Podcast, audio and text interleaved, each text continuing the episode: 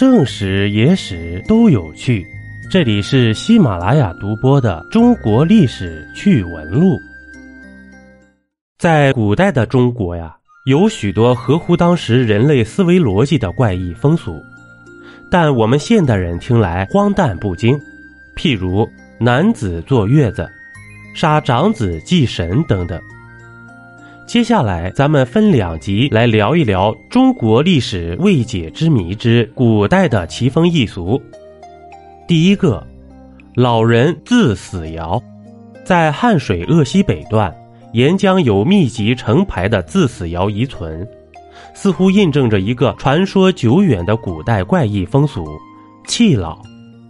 在古代，弃老的习俗在不少民族或地区一直存在。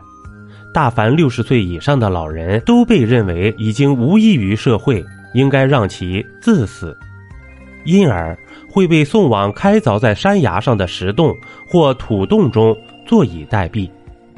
这些石洞或土洞便称作老人洞或老人自死窑。据当地民间传说，因为发生了一起突发事件，年轻人毫无办法。最终依靠一位侥幸苟活的老人的经验和智慧，才摆平突发事件。从此，人们才体会到老人是宝，应该让其善终。自此窑很可能是玄奘、玄关的鼻祖。第二个，男子坐月子，自远古起，我国不少地区曾有女人生下孩子后，丈夫在家坐月子。产妇则到田间劳作的怪俗，在《异物志》中有载：“辽妇生子即出，夫被卧。”男子坐月子的风俗啊，在史学上称之为“产翁制”。这一习俗迄今在我国某些地区和国外的原始部落中仍有流行。产翁制是原始社会父权制与母系制较量的产物。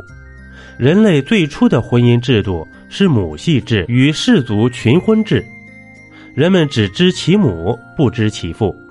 产权制建立以后，男人便通过装产让世人相信他才是生孩子的人。第三个，吃母与弃母。中国古代农耕是妇女发明的，为求丰收，妇女们为自己设置诸多禁忌。以免触犯神灵，在母系氏族社会，失去劳动力的老年妇女成为氏族的负担，便流行一种吃母风俗，用模拟巫术将老人的农事经验转移至子孙身上，然后便弃母，将老年妇女送进深山老林，让他们在大自然中自生自灭。咱们说的自死窑，应该是与这一弃母怪俗一脉相承的。下一集咱们聊一下杀长子祭神等等，一杯故事一口酒，这里是历史绞肉机，我是金刚经。本集播完，感谢收听订阅，咱们下集呀不见不散。